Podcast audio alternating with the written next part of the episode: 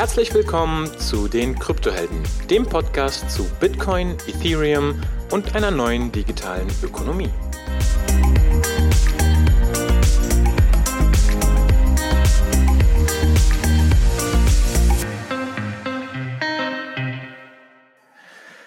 So, herzlich willkommen, liebe Kryptohelden, zu einer neuen Podcast-Episode.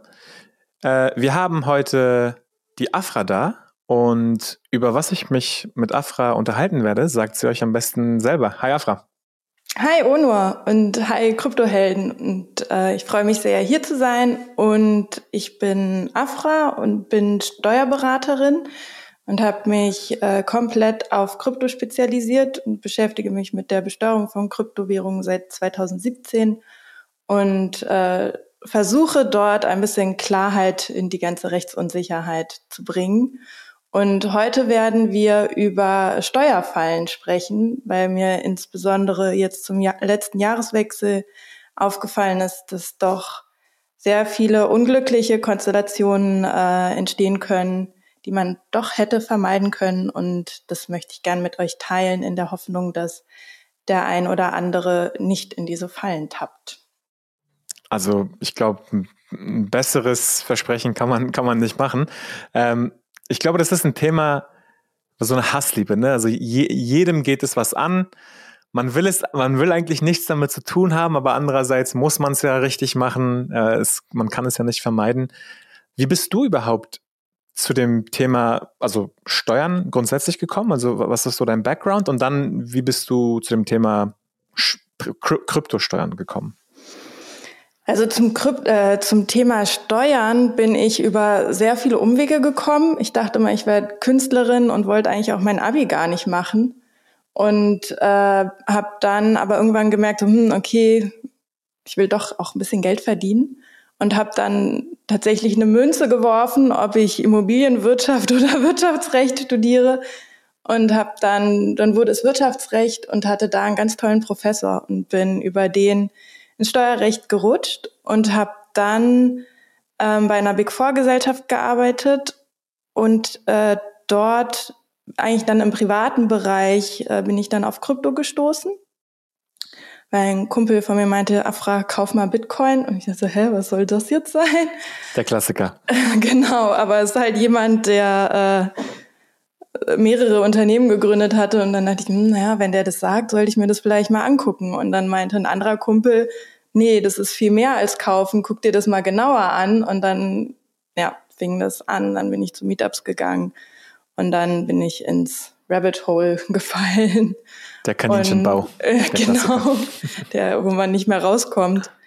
Und habe dann auch relativ schnell gemerkt, dass Steuern in dem Bereich doch auch ein sehr wichtiges Thema ist, weil es halt, ähm, also aus meiner Sicht sind Steuern auch so ein bisschen das Bindeglied zwischen der Kryptowelt und der, ich sag mal, anderen Welt weil ähm, die Einkünfte, die in der Kryptowelt erzielt werden, müssen halt in der realen Welt mit Euro besteuert werden.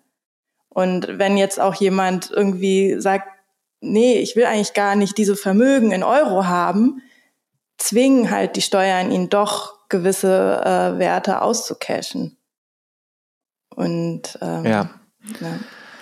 Ah, genau, ich glaube, da tauchen wir jetzt ganz langsam ein. Ähm, vielleicht vielleicht mal so den, um den Laien-Gedankengang einmal äh, zu schildern, ähm, also insbesondere bei mir selber. Ich glaube, das Verständnis, was viele haben, ist, es gibt so diese Jahresfrist in Deutschland, ne, diese Einjahresfrist, da hat da jeder, denke ich mal, schon von gehört. Das war für mich damals der Grund, vor, also fast von Anfang an, eigentlich nicht zu traden, weil das war mir viel zu kompliziert, da irgendwelche Sachen auseinander zu zurren. Plus, ich möchte sowieso nichts auf der, auf der Exchange halten. Äh, ich glaube, das ist eine Sache, die jeder gehört hat. Und wenn man jetzt nur das betrachtet, ist Deutschland als Standort eigentlich total charmant. Also das ist ja, das gibt's ja nicht überall, so, so ein Modell, ne? Ähm, aber die Realität sieht wahrscheinlich viel, viel komplexer aus. Vielleicht kannst du uns da mal langsam heranführen, ähm, wie es wie es aussieht. Ich finde, du hast da schon recht. Also wenn man wirklich nur kauft und über einen langen Zeitraum hält und dann halt wirklich komplett steuerfrei auch äh, verkaufen kann, dann ist Deutschland ideal. Es wird halt komplizierter, wenn man anfängt, äh, andere Produkte zu benutzen, wenn man DeFi macht oder ähm, Token hin und her schickt, weil man irgendwie äh, Freunden ein Geschenk kaufen will oder so, dann wird das alles ähm, komplizierter. Und was tatsächlich auch immer noch nicht allen bewusst ist, ist, dass auch der Tausch von einer, von einem Token in einen anderen Token eine Veräußerung darstellt. Und äh, nicht nur, weil man irgendwie alle Assets im, im Kryptobereich hat, keine Steuern entstehen, sondern äh, auch hier der Swap, wenn der unterhalb der Jahresfrist ist, dann ist das eine steuerpflichtige Veräußerung. Also das, du sprichst jetzt gerade quasi vom Altcoin zu Altcoin. Wenn ich jetzt Ethereum und ähm, irgendeinen anderen ERC20-Token swappe, ähm, dann sagst du quasi, wenn das innerhalb eines Jahres passiert, dann muss ich den Euro-Wert zum gegebenen Zeitpunkt nehmen und wenn da irgendwelche Profite entstanden sind, dann entsteht da quasi eine Steuerschuld. Genau. Obwohl genau. ich Krypto zu Krypto getauscht habe und nirgendwo irgendwas mit Euro zu tun hatte, ne? Ja, genau. Ich muss dann schauen, okay, wann, also wenn man jetzt zum Beispiel sagt, man hat, man tauscht ETH gegen Atom, da muss man mhm. schauen, okay, wann habe ich die ETH angeschafft und wie viel waren sie zu diesem Zeitpunkt wert? Und mhm. dann muss man schauen, in dem Zeitpunkt, als wenn man dann ETH gegen Atom tauscht, wie viel sind die ETH dann wert? Und wenn, mhm. wenn der Zeitraum zwischen der Anschaffung der ETH und des Tausches kleiner als ein Jahr ist, dann muss auf diese, ähm, dieser, diesen Wertzuwachs dann Steuern gezahlt werden. Und dann äh, fängt für die Atoms im dem Zeitpunkt des Swaps die Spekulationsfrist wieder neu anzulaufen. Also das wäre zum Beispiel eine Frage. Wenn ich jetzt, wenn ich jetzt ähm, das auf einer Exchange mache, auf einer Centralized Exchange, und dann ziehe ich mir die Token da aber runter, beginnt, würde dann zum Beispiel die Frist, also hast du davon schon mal was gehört, dass die Frist dann irgendwie neu beginnt oder ist wirklich nur der äh, Zeitpunkt des Swaps ausschlaggebend? Ich weiß nicht, irgendwann hatte ich mal gehört, dass diese Regel immer nur für ein logisches Wallet gilt. Sobald da irgendwie ganz viele verschiedene Wallets im Spiel sind, wird es wohl auch wieder kompliziert. Aber vielleicht nochmal, gehen wir mal nochmal einen Schritt zurück. Also, was, was gibt es denn grundsätzlich so für, für Steuerfallen oder wie würdest du das ganze Thema strukturieren? Mm, also es gibt so ein paar, ähm, also grundsätzlich an, an Steuerfallen würde ich sagen, gibt es einmal die Verlustverrechnungsbeschränkungen. Da können wir gerne gleich im, im, Detail dann drauf eingehen. Dann gibt es Steuerfallen im Zusammenhang, wenn man äh, mit in, in Token bezahlt wurde und wenn man keine Steuerrücklagen gebildet hat. Und eine sehr große Falle ist das Margin Trading, was auch vielen nicht bewusst ist. Und genau, auf die Punkte würde ich gerne äh, genauer eingehen. Und ähm, bei der Verlustverrechnungsbeschränkung ist ja erstmal die Frage, was ist an, an Verlusten überhaupt steuerlich ansetzbar? Weil äh, wenn ich irgendwie Token gekauft habe und die liegen in meiner Wallet und der Kurs ist total eingestürzt und sie sind nichts mehr wert, habe ich zwar wirtschaftlich einen Verlust erlitten in, der, in, in, in, in dem Kursverfall, aber der Verlust ist nicht realisiert. Und dann kann ich ihn steuerlich auch nicht ansetzen, sondern ich kann einen Verlust nur ansetzen, wenn ich diese äh, Tokens dann auch verkaufe, entweder gegen Fiat oder halt swappe in, in andere Tokens. Und ähm, Genau, der, der Verlust muss realisiert sein und er muss halt genauso wie die Gewinne nur steuerpflichtig sind, wenn ich innerhalb eines Jahres die, die Tokens verkaufe, ist auch der Verlust nur dann ansetzbar, wenn ich äh, den innerhalb dieses Jahres realisiere. Also wenn ich Token jetzt drei Jahre gehalten habe und aus irgendeinem Grund ist da ein Verlust entstanden, kann ich diesen Verlust nicht mehr ansetzen, weil ich die, die Spekulationsfrist von einem Jahr überschritten ist. Ah, die Spekul also ähm, das gilt auch für Verluste, die Spekulationsfrist. Ja. Ja. Das heißt, würdest du dann im Umkehrschluss sagen, dass es Sinn machen könnte, innerhalb eines Jahres einen Verlust zu realisieren? Ja, ja. man sollte ähm, tracken, was man an, an Verlusten hat und welche da vielleicht sinnvoll sind zu realisieren, um diese mit, mit Gewinnen äh, dann verrechnen zu können. Und ähm, da habe ich zwei Fragen zu. Das erste ist, gibt es da irgendwie ein Limit? Also gehen wir mal vom klassischen Spot-Trading aus oder vielleicht auch AMM, äh, jetzt kein, kein Margin oder so. Könnte ich da unlimited Verluste realisieren, wenn ich äh, nur Verluste habe quasi in meinem Portfolio oder gibt es da irgendeine Grenze? Das ist die erste Frage. Und die zweite Frage ist, wenn ich es jetzt am 30. Dezember mache, wie ist es mit der Übertragung quasi ins nächste Jahr? Also wie lange wäre das gültig? Ist es ein Jahr gültig? Sind es zwei, ist es zwei Jahre gültig? Ist es nur im gleichen Kalenderjahr? Aber die erste Frage, ähm, gibt es da ein Limit? Also unterjährig gibt es kein Limit. Da kann man so viel Verluste generieren, äh, wie man möchte. Ähm, wenn man jetzt nicht ausreichend Gewinne in dem Jahr hat, mit dem diese Verluste verrechnet werden können und halt insgesamt ein Verlust entsteht, dann kann, gibt's ähm, einmal den Verlustrücktrag. Das können bis zu 10 Millionen Euro Verluste ins, in, in, das Jahr, in das vorherige Jahr zurückgetragen werden und dort mit Gewinnen verrechnet werden. Und äh, da gab es auch eine Neuerung, dass seit 2022 ist es sogar möglich, zwei Jahre zurückzutragen. Das heißt, wenn ich jetzt in ähm, 2021 Steuern bezahlt habe auf Gewinne aus, aus Spot Trading, also private Veräußerungsgeschäfte, und in 2022 habe ich einen Verlust gehabt, dann kann ich diesen Verlust nach 2021 zurücktragen und würde diese Steuern dann entsprechend erstattet bekommen. Wenn ich in den Vorjahren keine Verlust, äh, Gewinne hatte, mit denen die Verluste verrechnet werden können, dann kann ich die Verluste unbegrenzt in die Zukunft vortragen. Und ähm, da kann ich dann immer in, in jedem, also je nachdem, wie groß die Verluste sind, gibt es dort schon Beschränkungen der Höhe nach. Also ich kann unbeschränkt eine Million äh, verrechnen und darüber hinaus äh, 60 Prozent des ähm, darüber hinausgehenden Gesamtbetrags. Also es gibt so eine Mindestbesteuerung. Hm, Krass. Aber wenn ich jetzt unter der einen Million bin, dann kann ich alles verrechnen. Und das, was bei der Mindestbesteuerung dann übrig bleibt, kann ich aber auch immer noch ins nächste Jahr dann vortragen. Also ich kann die unbegrenzt in die Zukunft immer weiter vortragen und dort dann mit Gewinnen verrechnen. Okay, also erstmal finde ich, äh, wusste ich wirklich nicht. Total krass. Die Summen sind viel höher, als ich gedacht hätte. Ähm, das ist schon mal was Gutes eigentlich. Also das ist ja wirklich interessant. Und jetzt ist die Frage, womit kann ich das dann verrechnen? Kann ich es wirklich nur mit Profiten aus Krypto-Trading verrechnen?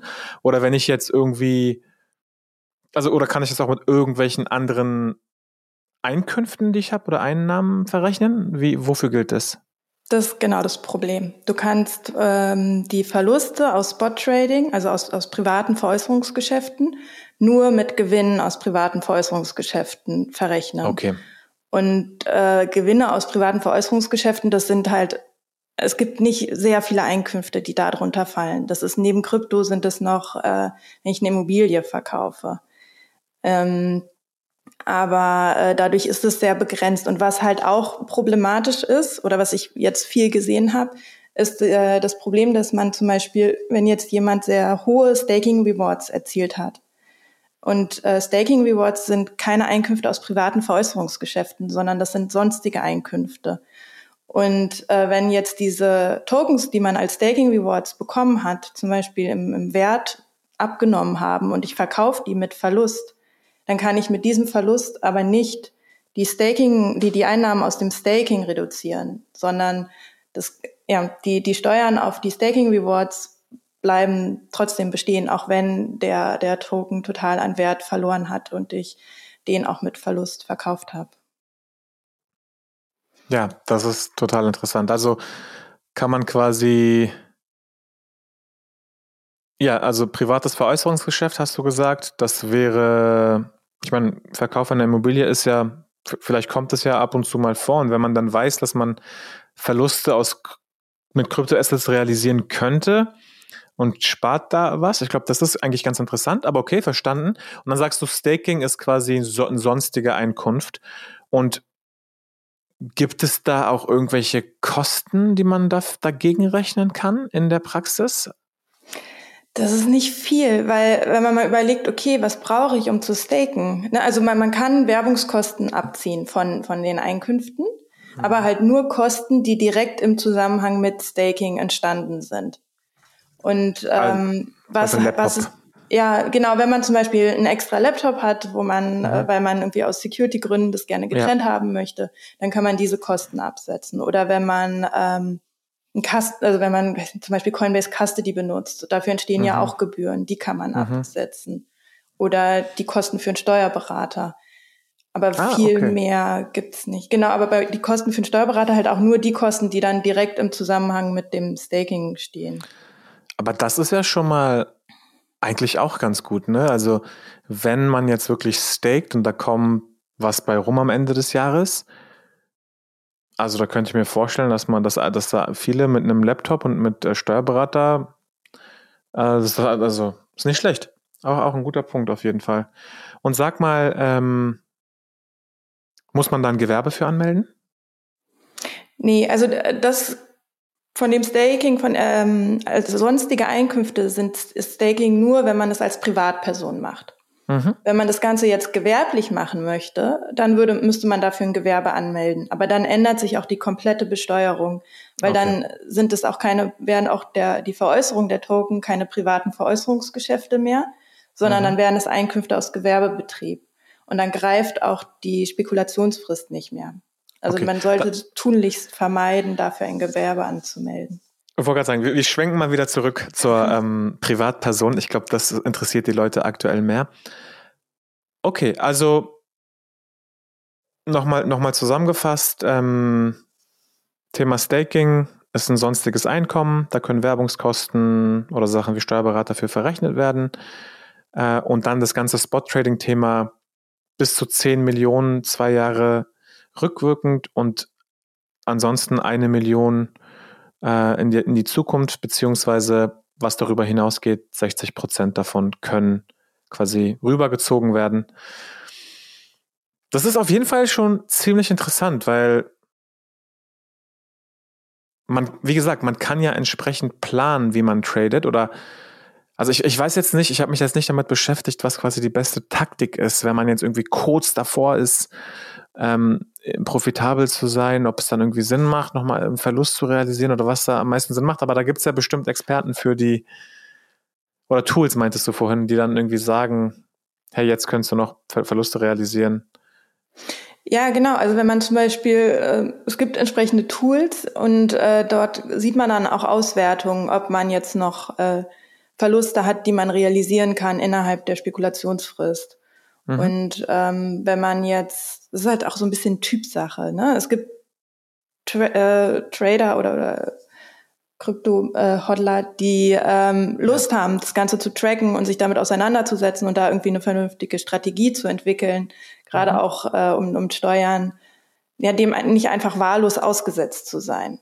Aber dann gibt's halt auch andere, die einfach auf die Thematik überhaupt keinen Bock haben. Und ja, äh, ja. das bin ich. ähm, Nee, also absolut. Ich bin im zweiten Camp. Ich, gerade auch, weil sich so viel noch gefühlt verändert oder die Rechtsprechung noch so ein bisschen unklar ist. Ich hatte letztens irgendwie noch gesehen, dass im Finanzgericht Nürnberg noch irgendwas lief bezüglich Altcoin-Besteuerung. Ähm, gerade das, dadurch, dass es so in Bewegung ist, bin ich da einfach, ey, komm, hör, äh, trade einfach nicht. Fertig.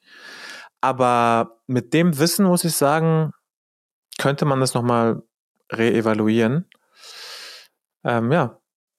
Ja, also ich finde, es muss auch nicht gleich so super kompliziert sein und gleich irgendwie eine große Strategie. Das ist ja schon, wenn man irgendwie einen ganz eine grobe Überblick, einen groben Überblick hat und irgendwie schaut, ähm, da würde ich gerne auch gleich noch drauf eingehen, wie, ähm, aber dass man zum Beispiel getrennte Wallets hat.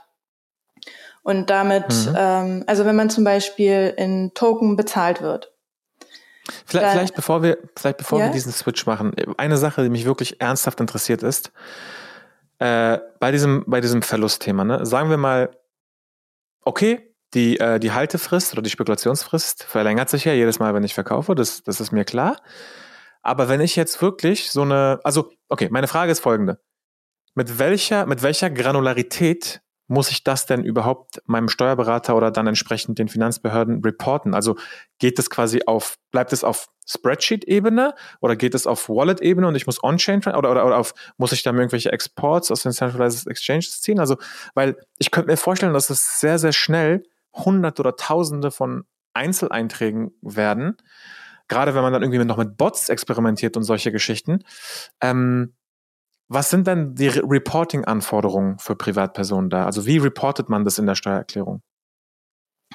Ja, also es gibt keine klare gesetzliche Vorgabe, ne? die sagt, hier, ihr müsst uns das und das äh, zur Verfügung stellen, wie es irgendwie bei Einkünften aus Kapitalvermögen die Steuerbescheinigung ist. Sowas mhm. gibt's ja nicht.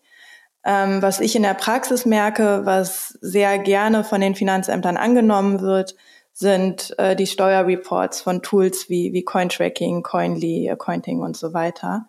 Und mhm. da ist es halt so, dass man wirklich sämtliche Transaktionsdaten dort einspielt und dann die auch aufarbeitet, so dass die wirklich vollständig sind, dass es keine Fehler mehr drin gibt und ähm, die spucken dann einen entsprechenden Report aus und der geht schon, der ist schon sehr detailliert und man ist dann auf jeden Fall auch sehr transparent gegenüber dem Finanzamt aber ähm, das ist auch was, okay. auf jeden Fall was, was, was gern angenommen wird. Also, das ist ja gut zu wissen, dass man dann irgendwie, ähm, ja, also ja, das spricht ja sozusagen für die, ist ja ein Grund für die Tools, wenn man dann einfach quasi weniger äh, Friction erzeugt mit, ähm, mit den Behörden, sollte es da Kommunikationsbedarf geben, weil wenn man, ich sag mal jetzt, seine, im Gegenzug dazu sein eigenes Programm oder seine eigene Excel-Tabelle bauen würde, wo dann nachher irgendwie tausend Fragen noch zurückkommen, wie wurde das gemacht und so weiter. Vielleicht kann man es gleich vermeiden, indem man gleich so ein Tool benutzt. Okay, das macht ja, Sinn. Ja, und die haben halt auch in den Reports dann so Übersichten und einen kleinen Erläuterungsteil und so. Das, das ist schon ganz gut dann aufbereitet. Was mir in der Praxis, und dann können wir gleich zum nächsten Thema äh, gehen, was mir in der Praxis aufgefallen ist, ich kenne ja sehr, sehr viele Leute, die in Berührung mit Krypto kommen. Und ich würde sagen, höchstens die Hälfte hat das irgendwann mal überhaupt korrekt angegeben. Wenn jetzt, wenn jetzt Leute, wenn es jetzt Leute gibt, die sagen, ey, ich will das irgendwann mal aufarbeiten, aber ich habe so ein bisschen Angst davor, vielleicht habe ich irgendwas falsch gemacht in der Vergangenheit oder vielleicht habe ich es noch gar nicht gemacht. Was wäre denn der beste Weg, äh, die beste Methodik, das quasi jetzt damit endlich mal aufzuräumen und endlich mal klar Schiff zu machen für die letzten Jahre? Ähm, also wenn man steuerpflichtige Einkünfte erzielt hat in, in, Jahren, für die die Abgabefrist der Steuererklärung schon abgelaufen ist, dann sollte man unbedingt zu einem ähm, Steuerberater gehen, der auch auf Selbstanzeigen spezialisiert ist. Mhm. Und es muss nicht sofort der Fachsteuerberater äh, sein. Man kann auch erstmal zu einem anderen Steuerberater gehen, der sich zum Beispiel mit Krypto auskennt, der dann erstmal ermitteln kann, okay, gibt's hier ähm, Einkünfte, glaube, die nacherklärt werden müssten? Ich, ich glaube, zumindest mit den Leuten, die ich spreche, die würden es nicht wissen, ob, ob es da irgendwelche, also die würden nicht wissen, ob die vor drei Jahren da irgendwie Profit hatten oder Verlust hatten, weil, weißt du, die Realität ist ja so, man hat dann irgendwie mal mit irgendwas rumgespielt, dann hat man ein paar Token bekommen, dann hat man da vielleicht was getradet. Also ich glaube, die meisten wissen gar nicht, ob sie, ob sie da irgendeine Steuer, ob da irgendeine Steuerschuld entstanden ist mal irgendwann. Aber ist ja egal. Das heißt, du würdest dann sagen, sollte, also soll man es dann erstmal selber versuchen herauszufinden oder soll man direkt zu einem Steuerberater gehen, um das irgendwie, um das zusammen herauszufinden? Hm, es kommt so ein bisschen auf die Kenntnisse drauf an. Ne? Man kann, also was man ja schon machen kann, wo der Steuerberater im Zweifel auch nicht helfen kann, wenn die Person selber überhaupt nicht rausfinden kann, was in den letzten Jahren irgendwie passiert ja. ist und was es an Transaktionen gab, dann kann das der Steuerberater ja noch viel weniger. Der braucht ja die Informationen von der Person. Mhm. Und ähm, ja, also man weiß ja schon ungefähr, okay, was habe ich jetzt an, an Vermögen geschaffen und mhm. dann muss man halt mal in sich gehen und überlegen, ob man da vielleicht doch irgendwie auch, auch steuerpflichtige Einnahmen hatte. Mhm. Und was ja. es schon jetzt auch nach und nach gibt, ist, dass das Finanzamt ähm, Daten von Börsen bekommt. Also das Argument, das Finanzamt wird ja eh nie rausfinden, was man tut, weil ja alles nee, nee. anonym ist. ist also ich, ich, muss, ich glaube, es gibt wirklich so verschiedene Typen von, von Leuten. Ich glaube, der Otto Normalverbraucher, Trader, ich glaube, die haben ganz guten Überblick und die, vielleicht trackt man auch ein Portfolio. Ich, bei, in meinem Fall waren es wirklich Blockchain-Entwickler, die haben wahrscheinlich hunderte von Wallets, weil sie irgendwelche von irgendwelchen Testnets und weißt was ich meine? Also eher, eher so diese Kategorie, ähm, aber ich verstehe total, was du, ähm, was du sagst. Aber vielleicht noch abschließend dazu. Gibt es irgendeine so Größenordnung, wo du sagen würdest, hey, guck mal, ab der Summe wird's gefährlich, da ist es jetzt kein Spaß mehr, da solltest du auf jeden Fall irgendwie aufräumen? Oder weißt du, weil, weil zum Beispiel, wenn man jetzt weiß, hey, da waren vielleicht irgendwie 30, 40 Dollar, die man mal irgendwie irgendwann bekommen hat. Oder weißt du, also ab, welche, ab welcher Summe würdest du sagen, das ist kein Spaß mehr, jetzt muss man das wirklich mal. Also ähm, Steuerhinterziehung ist halt ist kein Kavaliersdelikt, ne? Das ist schnell mhm. kein Spaß mehr. 30, 40 Euro bei einem Entwickler, der vielleicht auch einfach Token bekommen hat, um irgendwie äh, ein Produkt auszuprobieren. Deswegen wird er nicht im Gefängnis landen. Mhm. Ähm, aber wenn es irgendwie, ja, also es ist, es ist schnell kein Spaß mehr. Also wenn man das Gefühl hat, da könnte etwas sein, dann im mhm. Zweifel einfach mit einem Steuerberater sprechen und dann gucken, was man rausfinden kann. Und auch wenn man jetzt nicht mehr jede Transaktion rausfindet, kann man ja trotzdem ähm, irgendwas aufarbeiten und damit zum Finanzamt gehen. Es ist halt immer besser, wenn man proaktiv auf das Finanzamt zugeht und nicht erst reagiert, wenn, wenn man einen Brief im Briefkasten hat. Ja, Sie haben doch äh, bei bitcoin.de gehandelt. Äh, wo ist Ihre Steuererklärung? Bei, bei welcher Brieffarbe äh, muss man sich dann sorgen? Beziehungsweise der, der, der Uli Hoeneß Case dann. Alright. Ähm, ja, also ich glaube am Ende des Tages, genau wie du sagst, ähm, im, nicht mal im Zweifelsfall, einfach wahrscheinlich immer zum, immer zum Steuerberater und die Sachen dann direkt vom Experten klären lassen. Alright. Ähm, du wolltest über Bezahlungen Krypto auch noch sprechen. Ähm, wenn man in Token bezahlt wird, was auch vielen da nicht bewusst ist, dass ähm, durch die Bezahlung für die Tätigkeit landen die Token erstmal im Betriebsvermögen und nicht im Privatvermögen. Und ähm, das ist was, was man, dem sollte man sich wirklich bewusst sein und damit auch umgehen, weil ähm, wenn ich jetzt zum Beispiel eine Wallet habe, wo ich meine privaten Tokens drauf habe und werde dann auch für meine Tätigkeit bezahlt, besteht das Risiko, dass die anderen Token dadurch infiziert werden und auch zum Betriebsvermögen dann gehören.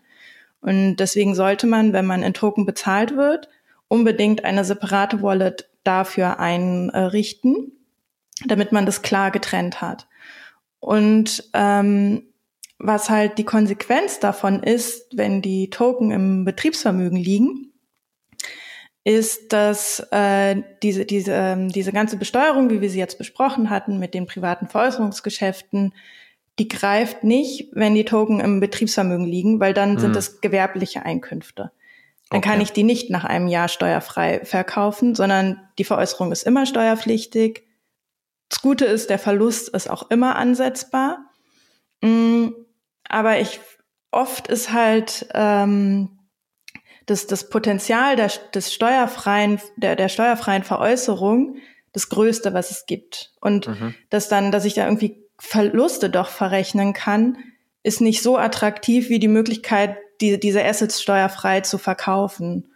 Und äh, mhm. deswegen ist es meistens sinnvoll, ähm, die Token, wenn man in Token bezahlt wird, äh, aus dem Betriebsvermögen ins Privatvermögen zu überführen.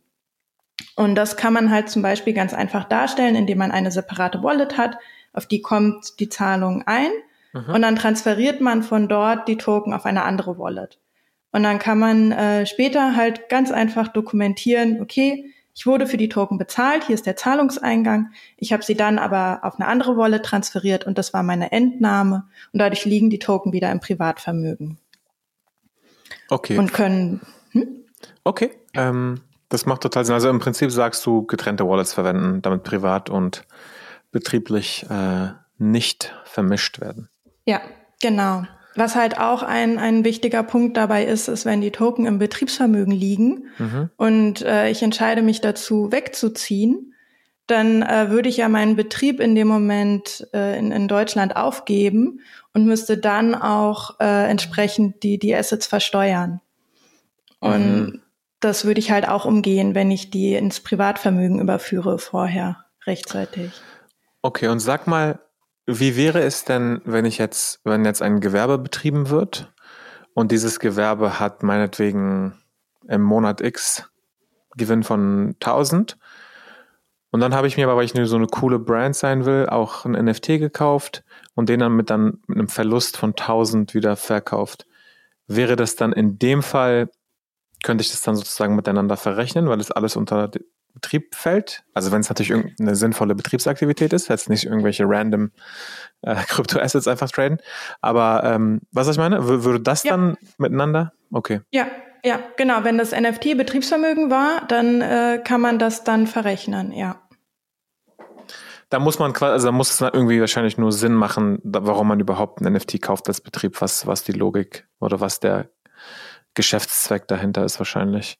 Ja, genau. Das kann, geht nicht äh, per se immer. Aber wenn man, wenn man zum Beispiel Entwickler ist im Kryptobereich und äh, dafür auch Token bezahlt hat und dann hat man dafür auch ein NFT bekommen zum Beispiel oder mhm. wie du ja auch gesagt hattest, das NFT als Brand kann ja entsprechendes geben, mhm. dann, dann ist das schon machbar, ja. Genau, und da gibt's halt auch nicht diese Verlustverrechnungsbeschränkungen, über die wir vorhin gesprochen haben, sondern äh, wenn das alles betrieblich ist, also äh, gewerblich ist, dann sind es alles Einkünfte aus Gewerbebetrieb. Dann gibt's nicht diese verschiedenen Einkunftsarten, die dann nicht miteinander verrechenbar sind. Mhm. Also es ist auf jeden Fall kompliziert, aber ich glaube, es ist schon wesentlich klarer als noch vor vier, fünf Jahren. Ja, wo ich mich zum ja. ersten Mal damit beschäftigt hatte. Mhm. Ja, weil es schon, äh, also es gibt inzwischen halt herrschende Meinungen und es gibt auch immer mehr Fälle, die irgendwie umgesetzt wurden und dadurch kommt ja schon auch eine, eine, eine gewisse Rechtssicherheit auf, dass, äh, dass es so gehandhabt wird. Am Ende entscheidet immer der BFH. Ne? Wenn der BFH sagt, nee, das ist alles Quatsch gewesen, wir machen das jetzt anders, dann ist die, die ganze Rechtssicherheit, die sich jetzt in den Jahren entwickelt hat, so ein bisschen, ähm, die ist dann halt wieder futsch. Mhm. Aber es wird auch nicht alles auf einmal wieder umgeworfen und, und komplett anders sein, das glaube ich nicht. Mhm. Und es gab jetzt letzte Woche das erste BFH-Urteil zu Krypto. Da ging es darum, ob ähm, die Besteuerung von Krypto verfassungswidrig ist. Und jetzt wissen wir schon mal, es ist nicht verfassungswidrig. Also die, die, die erste Sache wissen wir jetzt sicher. Okay. Was würde denn passieren, wenn bei so einem BFH-Urteil was ganz Verrücktes rauskommt, wie Altcoin zu Altcoin wird nicht besteuert und man hat aber die letzten fünf Jahre quasi das immer angegeben, hatte vielleicht auch Profite und eine Steuerschuld, die entstanden ist, man hat es bezahlt, dann Kriegt man es dann zurück? Also ähm, man, es ist immer empfehlenswert, dass man gegen einen Bescheid Einspruch einreicht oder halt direkt, wenn man die Steuererklärung einreicht, ähm, beantragt, dass die, der, der Bescheid unter Vorbehalt ergeht oder vorläufig ergeht. Mhm. Und ähm, bei, bei größeren Beträgen macht das Finanzamt das oft auch von, von sich aus schon. Mm, und ich hatte auch einmal mit dem einem mit einer Sachbearbeiterin gesprochen, die dann zu mir meinte, es sei ein offenes Geheimnis, dass falls es zu solchen Entscheidungen gibt, so so Grundsatzentscheidungen, dass dann auch Bescheide, bei denen die nicht unter, die nicht vorläufig sind, äh, nochmal geändert werden können. Okay. Alright. Also bei größeren Summen dann irgendwie unter Vorbehalt die Bescheide entgegennehmen. Genau. Und ähm, noch ein, ein, eine letzte Steuerfalle mhm. oder ein Thema, auf das ich äh, sehr gerne hinweise, ist, dass bitte Steuerrücklagen gebildet werden sollen. Und zwar äh, möglichst kurzfristig. Ähm, weil durch diese große Volatilität verschwinden halt Vermögen auch einfach wieder. Mhm. Und äh, das ist dann irgendwie im, im Bullenmarkt, alle sind ganz euphorisch und denken irgendwie, sie werden nie wieder finanzielle Probleme haben mhm. und erzielen irgendwie super hohe Einkünfte. Und die, die Steuern darauf sind ja aber erst so zwei Jahre später fällig. Mhm. Und je nachdem sind die Kurse dann halt ganz anders und, und diese Vermögen sind im, im schlechten Fall auch nicht mehr so vorhanden. Und, und da hat da haben die ähm, Behörden dann wahrscheinlich auch keine Gnade, ne? Das ist einfach dann so die Hausaufgaben nicht gemacht quasi. Ja, genau. Also, nee, die, also es gibt schon Fälle, wo, wenn es dann halt wirklich so um Existenzbedrohungen geht, wo man dann versuchen kann, äh, mit dem Finanzamt sich zu einigen, aber das ist nichts, worauf man sich verlassen kann mhm. und auch nicht sollte. Und dann, ähm, es ist ja, macht ja auch Sinn, ne? Es kann ja nicht sein, nur weil irgendwie keiner Steuerrücklagen bildet, dass keiner mehr Steuern zahlen muss. So funktioniert unser ja, System ja, nicht. Das ist schon klar. Aber ich finde halt, also das ist ja klar. Das Punkt. Ähm, aber ich glaube halt genau das Beispiel, was du beschrieben hast. Du bist im Bull Market, dann hast du auf einmal da voll viel Geld, äh, also oder wie auch immer, unrealisierte Gewinne. Und dann kommt der Bärenmarkt und es ist einfach alles weg. Vielleicht bist du sogar im Minus. Und nur weil du, ich sag mal, in Anführungszeichen nur, nur weil du falsche Entscheidungen getroffen hast, wie zum Beispiel innerhalb eines Jahres zu traden, wo dann eben Profite realisiert werden, ähm, oder irgendwelche anderen Themen, die ja letztendlich, ich sag mal, für die, also, oder an, anders gesagt. Nimm mal zwei Beispiele. Beispiel A und Beispiel B. Du hast bei beiden Beispielen am Ende des Tages die gleiche Anzahl von Token in dem Wallet. Beispiel A hat alles richtig gemacht, niemals innerhalb eines Jahres getradet, bla bla bla. Beispiel B hat alles falsch gemacht, Profite realisiert, bla bla bla. Und am Ende hat man das Gleiche, aber weil bei, bei, bei Person B einfach das halt nicht gut gemacht hat, haben die jetzt eine riesen Steuerschuld. Das meine ich, weißt du, das ist halt so ein bisschen, ähm, ja. was ist jetzt, also was will man eigentlich erreichen am Ende des Tages? Das ist jetzt so eine philosophische Frage, müssen wir auch nicht. Ähm, es ist einfach wichtig, glaube ich, dass man eben genau versteht, welche Implikationen gewisse Handlungen haben, wie du gesagt hast. Ja, ich habe auch, also ich glaube, ähm, Kryptobereich sind ja schon auch viele Menschen unterwegs, die gern das System herausfordern. Mhm. Und dann ähm, das halt auch gerne provozieren, so ein bisschen. Und das ist ja auch wichtig. Es ist ja auch wichtig, dass unser System herausgefordert wird, weil sonst würde sich ja auch nie etwas ändern, aus meiner Sicht. Ähm, aber man darf halt auch nicht zu naiv sein. Und es gibt in unserer, in unserem Staat halt Spielregeln, an die muss man sich halten. Und dazu gehören halt irgendwie die Steuern. Und aber wenn man sich, man kann sich halt auch die Spielregeln zu Nutzen machen, wenn man sich halt dem klar ist, okay, so läuft's hier, ich muss mich da irgendwie mit beschäftigen. Ich meine, es ist doch ideal eigentlich. Ich kann nach einem Jahr alles steuerfrei verkaufen. So, so man kann ja diese Regeln für sich benutzen, statt einfach ähm, äh, sich provokant gegen alles zu stellen. Ab, absolut.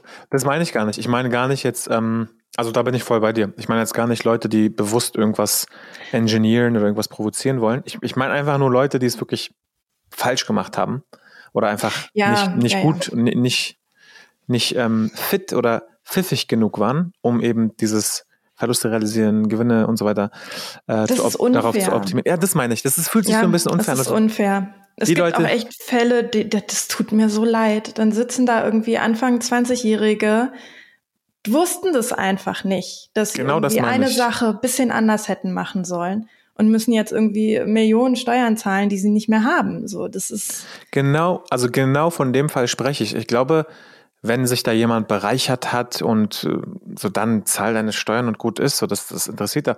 Aber einfach nur so diese handwerklichen Fehler, die dann so zu einem krassen Ruin führen, wo am Ende des Tages für die Person hm, gar nichts dabei rumgekommen ist. Ich glaube, das ist halt so.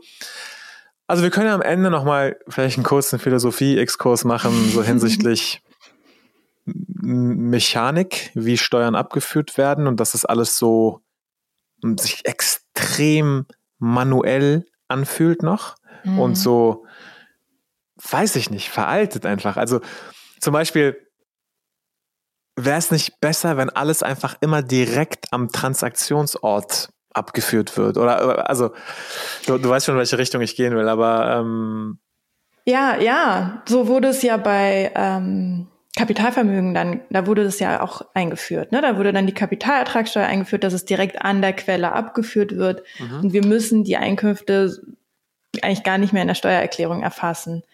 Das ist aber was, was bei Krypto schwierig ist, weil wenn du mir jetzt Coins verkaufst, dann müsstest du ja deine Steuern ans, ähm, hm. äh, Finanzamt abführen. Und dadurch, dass das halt alles ohne äh, Intermediär funktioniert, ist es schwierig, mhm. das umzusetzen in, in der Praxis. Aber ich meine, Österreich macht es ja jetzt auch so. Die haben ja die, die Quellensteuer auf Krypto eingeführt. Echt? Mhm. Und wie funktioniert das dann in der Praxis? Ich, ich habe keine Ahnung, aber ich okay. denke mal, dass Bitpanda, die sitzen ja in Österreich mhm. als äh, Börse, es ist wahrscheinlich die ah, einzige ah, Börse weltweit, okay. die die Steuern abführt. Also ohne, ohne Witz, das wäre tatsächlich sogar ein Grund für Centralized Exchanges als, als Selling Point für die, weil wenn ich quasi weiß, dass wenn ich auf einer ganz bestimmten Börse swappe, die Steuern direkt an der Quelle abgegeben werden und ich das nicht irgendwie mit 5000 Tools und äh, CSV-Dateien und hast nicht gesehen tracken muss. Also da, da, das wäre für mich ein Grund, das zu benutzen, um ehrlich zu sein. Weil dann hast, da weißt du einfach, dass du damit durch bist. Dann kann man nichts irgendwie falsch machen oder muss man nichts vergessen. Interessant, interessant. Okay, ja. wir kommen, glaube ich, zurück zum Hauptthema ähm, Steuerfallen. Ähm, also was wir haben gelernt, Rücklagen bilden auf jeden Fall und zeitnah nicht erst auf den Bear Market warten, wo man dann nichts mehr hat. Genau, und genau. Und dass man halt schaut, wenn man, wenn man laufende Einkünfte hat, wie, wie Staking, dass man diese Einkünfte sind halt mit dem Marktwert zu versteuern im Zeitpunkt, wenn sie zufließen. Mhm. Und durch diese hohe Volatilität, die teilweise die Tokens haben, ist es halt sinnvoll, wirklich kurzfristig diese Rücklagen zu bilden, dass man sagt, okay, ich setze mir ein Kalender-Notification und einmal in der Woche cache ich aus und bild meine Steuerrücklage und ähm, mache das auch auf meinem Bankkonto und nicht auf irgendeiner Börse, wie wir es ja jetzt bei, bei FTX wieder gesehen haben. Oh das ist ja schön, dann habe ich irgendwie meine 200.000 Euro Steuerrücklage gebildet, aber habe sie bei irgendeiner Kryptobörse gehabt, die gibt's nicht mehr, kann ich wieder meine Steuern nicht mehr bezahlen. Was, also das ist ja, oh Gott, das ist wirklich das wäre ja, so. Das sind halt so Fälle, da, da, was da steht nicht im Gesetz, ja, wenn, wenn das passiert, dann werden dir die Steuern erlassen, sondern da mhm. muss man halt wieder gucken, okay, findet man irgendwie einen Weg, um da rauszukommen. Total spannend, wirklich. Aber wir sagen ja auch immer äh, in unserem Podcast, externe Wallet-Betreiber wie zum Beispiel Exchanges, da sollte man im Idealfall die Assets nicht lange halten im Idealfall, okay, man kauft was, kurz für ein paar Minuten da was drauf, direkt runter, oder man verkauft was, dann hat man eben kurz für ein paar Minuten was drauf und dann aber direkt die Transaktion aufs Bankkonto. Ich glaube, auf so Honeypots wie Exchanges irgendwas rumliegen lassen, das ist schon sehr, sehr schwierig. Ja. Ja, es ist halt schwierig, weil, weil also wirklich so, so Daily Trader, die müssen ja auf den Exchanges sein, ne? naja, so bei, bei Centralized Exchanges ja, aber bei Decentralized Exchanges nicht. Also wenn man jetzt Stimmt, auf ja. Uniswap oder auf Osmosis day tradet, was natürlich ganz andere Garantien hat und wahrscheinlich ein Horror für viele Daytrader ist, weil es viel langsamer und viel unsicherer, also unsicherer im Sinne von, du hast einfach keine Garantie, dass ein Trade durchgeht. Es ist alles nicht so einfach. Und was ich bei den Steuerrücklagen gern noch ergänzen würde, mhm. ist, wenn man die Steuerrücklagen nicht kurzfristig bildet, sondern sagt, naja, dann verkaufe ich halt Coins, wenn die Steuern fällig werden. Das ist ja, wie gesagt, so zwei Jahre später so ungefähr. Mhm. Wenn man dann in, im, im Bärenmarkt ist und dann seine Tokens verkaufen muss, um die Steuern zu bezahlen, also so, so Notverkäufe tätigen muss, nimmt man sich halt auch selber das Potenzial wieder an, an, an möglichen Kurssteigerungen, die in Zukunft eigentlich eintreten könnten, zu profitieren. Wenn man dann gezwungen ist, Tokens zu verkaufen, um die Steuern zu, zu bezahlen. Und wenn man sie verkauft hätte, als der Wert höher gewesen ist, mhm. hätte man ja noch ähm, trotzdem noch mehr Token an sich gehabt.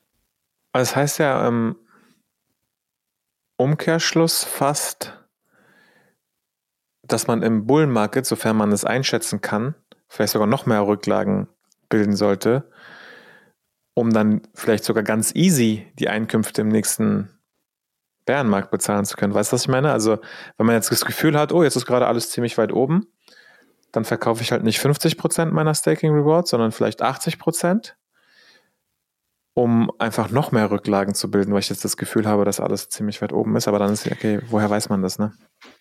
Ja, ich kann mir vorstellen, also Steuerrücklagen bilden ist ja ziemlich unsexy, ne? Spaß machen mhm. andere Sachen. Ja. Und jetzt irgendwie, also ja, klar, kann man machen. Aber ich glaube, das wird keiner tun. Mehr Rücklagen zu bilden, als man vielleicht braucht. Mhm. Weil, ähm, jetzt wollte ich irgendwas sagen, jetzt ist es weißt, weg. Kein Problem. Weißt du, was mir gerade eingefallen ist? Die Praxis ist ja sogar noch komplizierter. Lass mal beim Atom-Beispiel bleiben. Mhm. Jetzt stakest du Atom. Jetzt erstmal die Frage, okay, wann sind die Staking Rewards fällig? Ist es quasi bei einer Claim, wenn man quasi eine Withdraw-Transaction macht, wo man, aber man könnte es ja täglich machen, man könnte es ja einmal im Monat machen. Das ist die erste Frage. Wann wird es fällig? Ist es quasi einfach, was im System Cosmos Hub intern verrechnet wird pro Tag oder ist es, wann ich es auch wirklich physisch auf mein Wallet? Achso, nee, Zuflussprinzip hast du ja schon gesagt, sorry. Ja, es ist nicht so ganz 100% klar, weil wenn du sie claimst, könnte man auch sagen, dass du schon die Verfügungsmacht, oder nee, an dem Zeitpunkt, wo du sie claimen kannst, könnte mhm. man ja sagen, du hast schon die Verfügungsmacht darüber, weil du kannst entscheiden, wann sie dir jetzt zufließen. Mhm. Ähm, aber ich denke, in der, in der Praxis ist es die Transaktion in der, in der Wallet, weil mhm. sonst wird es ja noch komplizierter. Wie soll man denn jetzt noch bei jeder Transaktion rausfinden, okay, wann war denn der Zeitpunkt, wo ich die hätte theoretisch schon claimen können? Mhm. Ne, deswegen denke ich, wird darauf abgestellt, äh, auf, auf, die Transaktionen in, in der Wallet, die man dann sieht. Mhm. Genau, und jetzt wollte ich quasi darauf hinaus, sagen wir, sagen wir mal, Wallet-Transaktion, Zuflussprinzip äh, in der Praxis. Und jetzt verändert sich ja der Preis sofort nach mhm. dem, nach dem Zufluss im Sekundentakt, ne? Und jetzt nehme ich mal ein kompliziertes Beispiel. Jetzt tausche ich es dann erstmal irgendwo erstmal gegen USDC vielleicht und speichere das in USDC vielleicht sogar meine Rücklagen und dann muss ich sie aber irgendwann in Euro abführen. Also das heißt, man hat eigentlich zu jedem Punkt so ein ähm, Conversion Risk. Weißt du, was ich meine? Man hat zu jedem Punkt so ein äh, also ah, wie sagt man denn, Wechselrisiko quasi, Wechselkursrisiko. Ja. Und dann ist sogar die Frage, wenn ich dann zum Beispiel USDC habe und dann den finalen Schritt mache, das mir in, in Euro zu tauschen auf einer Handelsbörse, aber das USDC nicht ein Jahr gehalten habe und der Kurs sich vielleicht so verändert hat, dass ich dann einen Euro-Cent quasi besser verkauft habe, du weißt, worauf ich hinaus will. Also ist es dann nochmal ein steuerliches, ist es dann nochmal ein Ereignis, wo eine Steuerschuld entsteht oder ist es dann in dem Fall? Ja, also die, die, das ist auch ein, ein, äh, eine Frage, die mir öfter gestellt wird, ob Stablecoins auch äh, steuerpflichtig veräußert werden oder ob das da anders ist, weil es ja Stablecoins sind. Mhm. Also ähm, bei dem Beispiel, wie du es jetzt dargestellt hast, wenn das innerhalb eines Jahres ist, ja, da muss auch geschaut werden, okay, wie viel war, wie hoch war der Wert im Zeitpunkt der Anschaffung, also mhm. als in USDC getauscht wurde, und wie ist dann der Wert im, im Zeitpunkt der, des Swaps in, in Euro. Mhm. Es ist ja in der Regel bei Stablecoins nicht viel. Ne? Ja. Aber es ist trotzdem äh, steuerlich betrachtet ein Stablecoin genauso zu be behandeln wie, wie andere Tokens auch. Okay. Also ist jetzt erstmal auch nachvollziehbar, über, überrascht jetzt nicht, dass das so gehandhabt wird. Und genau wie du sagst, also äh, witzigerweise gab es einen Moment letztes Jahr, wo der Euro ganz schön weggerannt ist, äh, sorry, der Dollar. Da dachte ich mir, okay, jetzt ist es eins zu eins, okay, jetzt ist der Dollar Mehrwert, so was passiert jetzt. Aber grundsätzlich genau wie du sagst, ist jetzt nicht ein signifikanter äh, Unterschied. Wobei, du, man weiß nie, was jetzt aktuell passiert. Also zurzeit finde ich, ist alles so crazy auf der Welt. Ja. Ähm, ja, man hat so gemerkt, dass man sich eigentlich so auf nichts mehr verlassen sollte, sondern ja. man muss immer mit allem rechnen. Ah.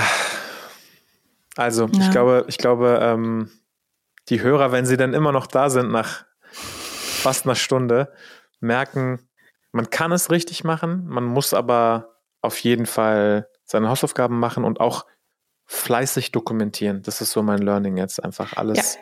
sehr, sehr fleißig dokumentieren. Und ich glaube, du meintest es auch irgendwann, ich weiß nicht, wer das mir mal gesagt hatte, aber im Zweifelsfall ist ja der Faktor, wie viel Mühe du dir gegeben hast und wie gut du das dokumentiert hast, auch wenn es nicht perfekt ist, ist ja auch ein Faktor, ne? Also sagen wir mal, man hat irgendwas falsch gemacht, man hat es aber wirklich ehrlich versucht, richtig zu machen und wusste einfach nicht besser.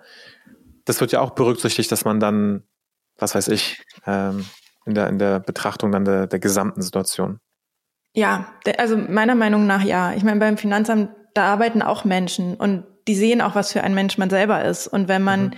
zeigt, dass man irgendwie, okay, man äh, hat einen Fehler gemacht und das ist jetzt nicht nur gespielt, sondern es ist wirklich so, man hat einen Fehler gemacht und man, man hat sich irgendwie bestmögliche Mühe gegeben, das Ganze aufzuarbeiten und dem Finanzamt da in, entgegenzukommen und ähm, auch eine Lösung anbietet, ist meine Erfahrung, dass das dann auch entsprechend angenommen wird. Mhm.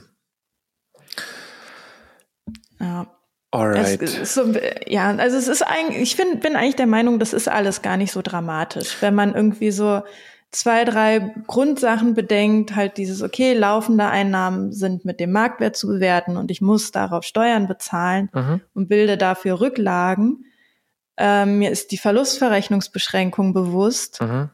Ich passe bei meinen Wallets auf, dass ich die nicht vermische. Mhm dann, dann ist das alles auch gar nicht so dramatisch. Und die Doku, genau, was, was du ja jetzt auch nochmal gesagt hattest, die ist wahnsinnig wichtig. Weil vor allen Dingen auch, wenn ich ja. die Steuererklärung dann erst zwei Jahre später erstelle, dann weiß ich im Zweifel nicht mehr, was ich da gemacht habe. Du, da fällt mir gerade noch was, was Wichtiges ein. Ich glaube, es gibt auch noch so die Kategorie, also es gibt ja verschiedene Kategorien, ne? Du hast so den, den Kryptomillionär, da ist es wahrscheinlich eh egal, so mach's einfach jetzt und zahl, du kannst es ja locker bezahlen. Dann gibt's vielleicht so jemanden, der damit ein bisschen rumspielt, mal Profit, mal Verlust, okay. Ähm, gefühlt sind das auch die Leute, die es am besten eigentlich dokumentieren. Aber was ist denn, wenn du quasi das dokumentierst und du siehst, du hast eigentlich die ganze Zeit unterm Strich Verluste. Du hast jetzt keinen Staking Income oder irgendwas. Du hast einfach wirklich Trading unterm Strich die ganze Zeit Verluste. Vielleicht machst du es auch mit Absicht, dass du genauso Verluste realisierst und so weiter. Aber wie ist es denn dann mit der Reporting-Anforderung? Weil dann ist ja quasi keine Steuerschuld entstanden, wenn man denn das richtig quasi beurteilt hat. Ähm, genau, also wie, wie, wie, was sollte man dann machen? Also wenn man nur Verluste hat mhm. und äh, keine steuerpflichtigen Einnahmen im, in dem Bereich, dann ähm, ist man auch nicht dazu verpflichtet, dem, dem Finanzamt das, das mitzuteilen. Es ist halt, wenn man es dem Finanzamt mitteilt und die Verluste entsprechend festgesetzt werden, dann würde man so, so einen Verlustvortrag bekommen. Mhm. Dann kann man die Verluste halt auch in Zukunft, wenn man dann doch irgendwann mal vielleicht Gewinne erzielt, verrechnen. Mhm. Und wenn man gar nichts deklariert, dann kann man halt auch später nicht diese Verluste dann nutzen. Okay, aber äh, genau, also das, das macht total viel Sinn. Ich glaube, das ist auch sinnvoll, die Verluste immer anzugeben. Aber ich kenne tatsächlich einige Leute, die das noch nie angegeben haben, weil sie auch wirklich der Meinung sind, dass sie eigentlich nur Verluste hatten und dann so, so nach dem Motto, sie warten jetzt drauf, bis sie endlich mal den nächsten Bullmarkt mitnehmen und irgendwann Gewinne haben, wo sie das dann angeben. Aber ähm, du sagst natürlich, und es macht auch total Sinn, im besten Fall einfach auch angeben, dass man das dann anrechnen kann, weil ansonsten lässt man ja was auf der Strecke liegen, was man sogar sonst vielleicht mitnehmen könnte. Ja, genau, genau. Man nimmt sich die Möglichkeit dann doch auch von den Verlusten, ist ja nicht schön, Verluste zu haben. Und wenn man dann damit irgendwie wenigstens in Zukunft die Steuern reduzieren kann, dann haben sie halt wenigstens einen kleinen Nutzen. Und sei es für den Immobilienverkauf in der Zukunft, für genau. die Häuslebauer. Alright. Ähm, ich glaube, du hast noch ein Thema, Afra. Ja, wir haben noch ein Thema, das ist äh, das, was mir eigentlich am meisten Bauchschmerzen betreibt. Das sind die, ist das Margin Trading. Kannst du ganz kurz erklären, was Margin Trading ist? Ähm, Margin Trading ist, ähm, das sind Termingeschäfte. Also das ist, wenn man zum Beispiel Krypto mit einem Hebel tradet mhm. und halt nicht direkt ähm, Token selber tradet, sondern ähm, man, man tradet quasi einen, einen Finanzkontrakt, mhm. einen, einen Vertrag, dass ähm, man in Zukunft äh, Tokens kaufen würde, wenn der Preis eine bestimmte Höhe erreicht oder auch eine, eine bestimmte, also es geht auf fallende oder auf steigende Kurse, das geht beides. Also Futures zum Beispiel. Genau. zum mhm. Beispiel. Und ähm, dafür hinterlegt man ein, eine Sicherheit, ein Collateral. Okay, ich glaube, die meisten Leute kennen das auf zentralisierten Handelsbörsen. Man hinterlegt eine Sicherheit, kann dann mit irgendeinem Hebel handeln. Und je nachdem, welcher Hebel zugelassen ist und welchen Hebel man auswählt, ist diese Sicherheit aber auch bei kleinsten Preisbewegungen gegebenenfalls weg, mhm. beziehungsweise wenn es in die günstige ähm, Richtung ausschlägt, kann man eben mit kleinsten Bewegungen, dadurch, dass man gehebelt hat, ja, viel Profit machen. Und da sagst du jetzt, ist die Behandlung aber ganz anders, als was wir die ganze Zeit mit Spot Trading besprochen haben. Genau, da ist die Behandlung ganz anders. Und zwar äh, sind das Termingeschäfte und Termingeschäfte äh, fallen nicht unter die privaten Veräußerungsgeschäfte, sondern unter die Einkünfte aus Kapitalvermögen. Mm, das heißt, bei den, ähm, ach, das hatten wir auch noch nicht gesagt, dass bei den privaten Veräußerungsgeschäften greift ja der persönliche Einkommenssteuersatz. Bei den Einkünften aus Kapitalvermögen greift die Kapitalertragssteuer, was eigentlich besser ist, weil es ist ein niedrigerer Satz. Also es sind 25 Prozent. Ähm, das große Problem hierbei ist aber, dass die Verlustverrechnungsbeschränkung bei Termingeschäften noch viel verschärfter ist. Und zwar ist die schon unterjährig, äh, ist, ist die schon beschränkt. Und zwar, ähm, wenn man mit Hebel tradet, ist es oft so, dass viel getradet wird. Und ein Trader, da ist es auch üblich, dass der Trades mit Verlust hat und Trades mit Gewinnen hat und dann halt mit hohen Volumen tradet und dann gleicht sich das irgendwie aus und im Idealfall kommt halt ein, ein Gewinn dabei raus. Ähm, wenn wir jetzt als Beispiel mal Zahlen dazu nehmen, sagen wir, jemand hat ähm, 600.000 Euro verlustige Trades in, in 2022 gehabt und 400.000 Gewinntrades dann ähm, hat er ja eigentlich rein wirtschaftlich betrachtet einen Verlust von 200.000 Euro erzielt.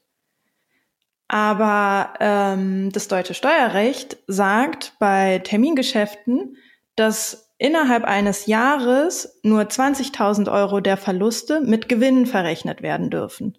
Was in dem Fall dann heißen würde, dass er von den 600.000 Verlusttrades nur 20.000 mit den 400.000 Gewinn verrechnen darf und dann im Ergebnis auf 380.000 Euro Steuern zahlen muss, obwohl er rein wirtschaftlich betrachtet ja einen Verlust von 200.000 Euro hatte. Krass. Und das ist halt, das ist richtig fies und ähm, ich kenne auch nicht, also ich glaube in, in, in, in dem äh, traditionellen äh, bei den, bei den traditionellen Börsen, da handelt man als Autonormalverbraucher auch nicht mal eben mit Hebel. Und ähm, bei den Kryptobörsen ist es aber möglich. Und da kommt natürlich auch nicht irgendwie ein Pop-up-Fenster, was mir sagt, Achtung, Achtung, du betreibst jetzt hier Termingeschäfte und äh, hier gibt's ein steuerliches Risiko, sondern da schlittern halt auch Leute einfach unwissend rein und denken sich dann, naja, ich habe ja hier einen Verlust gehabt, muss ich ja keine Steuern drauf zahlen und müssen dann aber in der Realität irgendwie ziemlich hohe Steuern zahlen auf Gewinne, die sie rein wirtschaftlich betrachtet nie hatten.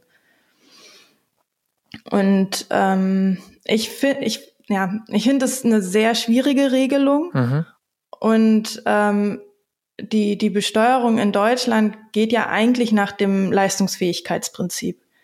Das, ähm, das heißt, dass jeder an, an Steuerabgaben das zahlen soll, was ähm, seiner individuellen Leistungsfähigkeit entspricht. Mhm.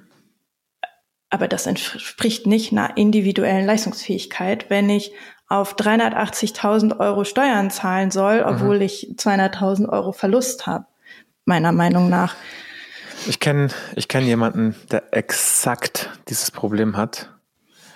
Ähm, und der hat das geklagt.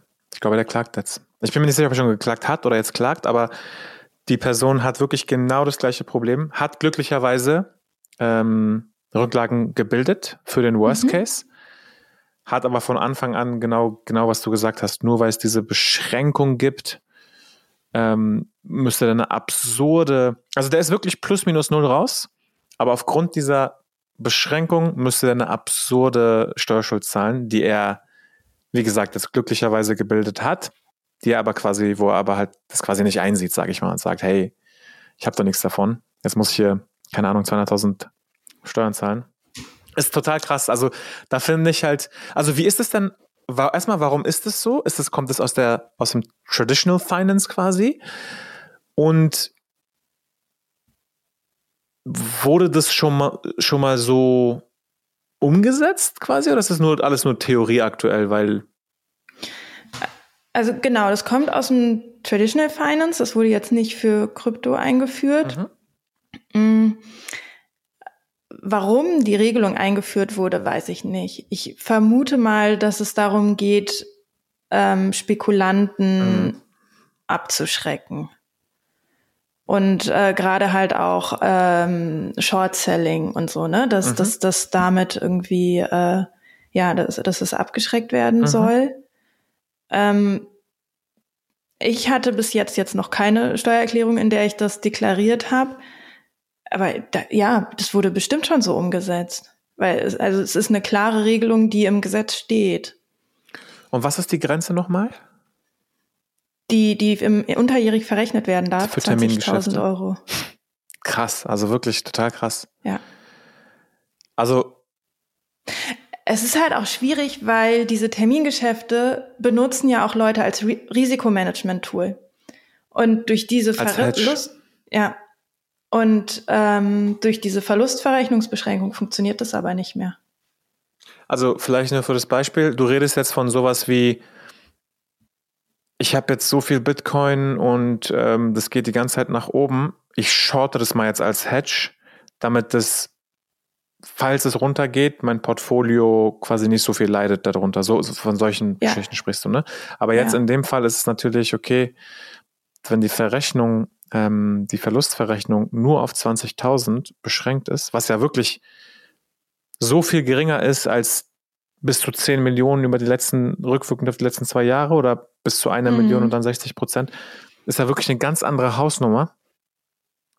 Das ist natürlich, also dann, also das, das ist, glaube ich, so genau der Grund, warum ich damals gesagt habe, ich trade nicht, weil das ist ja wirklich ein richtiger Albtraum, wenn man das dann falsch gemacht hat und auf riesigen ähm, Steuerschulden sitzt. Ja, ja, total. Krass. Total. Und stimmt, da ist eine, ein riesiger Unterschied zwischen den 20.000 und den 10 Millionen. Und äh, die, die ähm, Margin Trading betreiben, sind meiner Meinung nach ja eher Leute, die ja, also zum einen, ja genau, die halt auch eher mit größeren Beträgen unterwegs sind. Obwohl es geht auch mit kleineren und dann kann also man sich da richtig hochpushen. Die Person, die ich äh, kenne, das waren keine Riesenbeträge. Also es mhm. sind große Beträge, ne? Wir bewegen uns ja eh in so einer Welt, wo man das Gefühl hat, es sind große Beträge, es sind aber fünfstellige Beträge gewesen, die durch den Hebel zu sechsstelligen Beträgen, äh, ja. Beträgen wurden. Also ich sag mal so, eine norm normale, mittlere, fünfstellige ähm, Summe, da, da bin ich mir sicher, dass es in Berlin sehr, sehr viele gibt, die damit traden. Das geht ganz schnell. Ja. Ich habe das mal ausprobiert, weil ich, äh, ich musste verstehen, wie das funktioniert, weil ich das für jemanden ja. in, in, in so einem Steuer-Cointracking, also in, in Cointracking erfassen musste. Und dafür wollte ich verstehen, okay, wie funktioniert das eigentlich? Mhm. dann habe ich mich da angemeldet und habe es selber ausprobiert und habe ich glaube, ich hatte 500 Euro eingezahlt und damit so ein bisschen rumgespielt. Mhm. Aber durch diesen Hebel, ja. das sind ganz schnell ganz große Positionen. Ja, krass. Was würdest du jetzt Stand heute, wie gesagt, ist ja eh alles keine, keine Finanzempfehlung oder sowas, so sollte jeder mit seinem Steuerberater sprechen, aber was würdest du jetzt selber machen mit dem, mit diesem Wissen Stand heute bezüglich Termingeschäften, Margin Trading?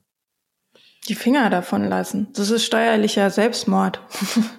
Krass, also ne? solange es da kein Urteil zu gibt, dass das verfassungswidrig ist, würde ich persönlich das nicht machen. Außer man hat irgendwie, also vielleicht übersehe ich auch irgendwie was und äh, es gibt einen anderen Grund, das zu machen, auch wenn man, man die Verluste nicht verrechnen kann. Mhm. Ähm, aber ja, meine Meinung nach ist die Finger davon lassen. Vielleicht so Stichwort, wenn sich das Gesetz ändert. Du meintest vorhin, du bist ähm, Steuerberaterin, aber du machst ja auch noch darüber hinaus ein bisschen mehr, oder? Also du äh, arbeitest doch auch daran, dass eben gegebenenfalls bessere Gesetze für solche Sachen geschaffen werden. Ähm, ja, also ich ähm, habe zum Beispiel einen Stammtisch ins Leben gerufen, wo wir mit anderen Steuerberatern, die sich auch mit der Thematik beschäftigen, uns immer wieder zusammensetzen. Und ähm, es gibt halt immer wieder so Themen, wo man merkt, okay, da, da, läuft was schief. Das, das mhm läuft jetzt gerade so, wie es läuft, einfach weil die Gesetze, die gibt es schon seit Ewigkeiten, Krypto ist komplett neu. Jetzt versuchen wir die Kryptosachverhalte in diese alten Gesetze irgendwie zu packen und manchmal passt es halt einfach nicht. Mhm. Und ähm, ich finde zum Beispiel auch, dass ich die, die Veräußerung von Token, die ich gestaked habe, mit Verlust, mit den Staking Rewards nicht verrechnen kann, fühlt sich für mich nicht richtig an. Ich finde, das gehört auch nicht, es auch, entspricht auch nicht dem Leistungsfähigkeitsprinzip. Und ähm, da ist halt irgendwie dann ähm, mein, mein Wunsch auch dafür, äh, Aufmerksamkeit zu schaffen mhm. und ja, ähm, da im Idealfall halt vielleicht auch irgendwie Gesetzesänderungen zu, zu pushen, die das Ganze ein bisschen mhm. fairer gestalten. Ja, total interessant. Ich glaube, ein ganz interessanter Service wäre ja schon, wenn man in Krypto bezahlen könnte. Und das wäre ja aus Tech-Sicht easy möglich, dass die Behörden dann am Ende des Tages trotzdem ihre, ähm, ihre Euro erhalten. Aber das ist quasi so eine, in der Schweiz zum Beispiel habe ich das schon, also ich weiß jetzt nicht, ja. ob es für Steuern gilt, aber in der Schweiz kannst du auf jeden Fall Anwälte, Banken, verschiedene Sachen einfach zum, mit Krypto bezahlen und die Empfängerseite erhält dann eben entsprechend Schweizer Franken. Im Hintergrund hat man dann eine Integration mit Kraken und hast nicht gesehen und da wird einfach eine Market Order Veräußerung gemacht, was ja bei mittleren, kleineren Beträgen gar kein Problem ist. Das wäre schon riesenlieb, finde ich.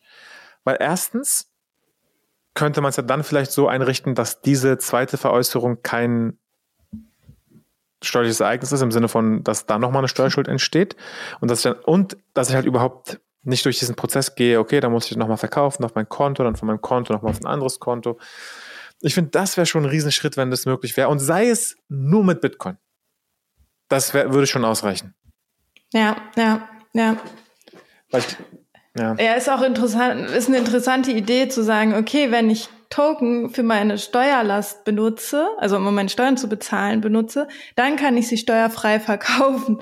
Das wäre, also das ist, muss einheitlich sein, ne? Mhm. Das ist äh, nicht möglich. Aber es ist eigentlich okay. eine nette Idee, weil ähm, das würde, glaube ich, sehr viele dazu motivieren, doch die Steuern zu bezahlen. Das wäre voll der Anreiz. Ja. Dann kommen auf einmal unerhoffte Milliardenbeträge nochmal aus der Bevölkerung.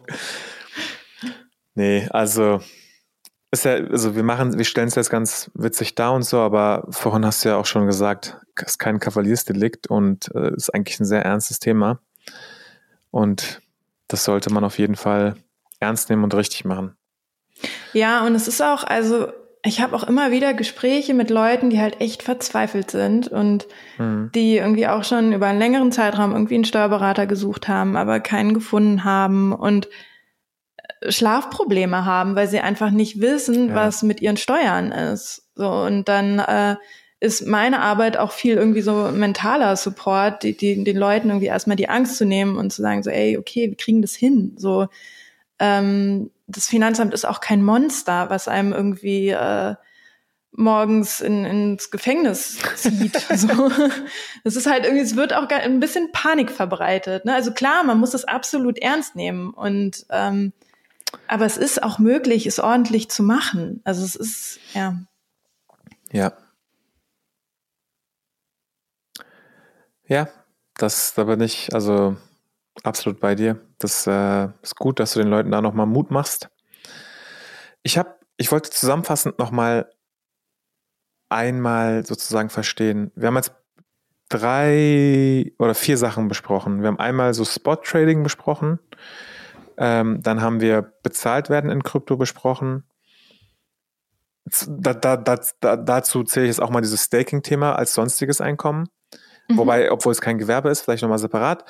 Dann haben wir ähm, Rücklagen besprochen und dieses Margin Trading besprochen. Kannst du nochmal sagen, wie jetzt die Steuersätze für jedes Einzelne sind? Also beim Spot Trading, privates Veräußerungsgeschäft, was ist da der Steuersatz?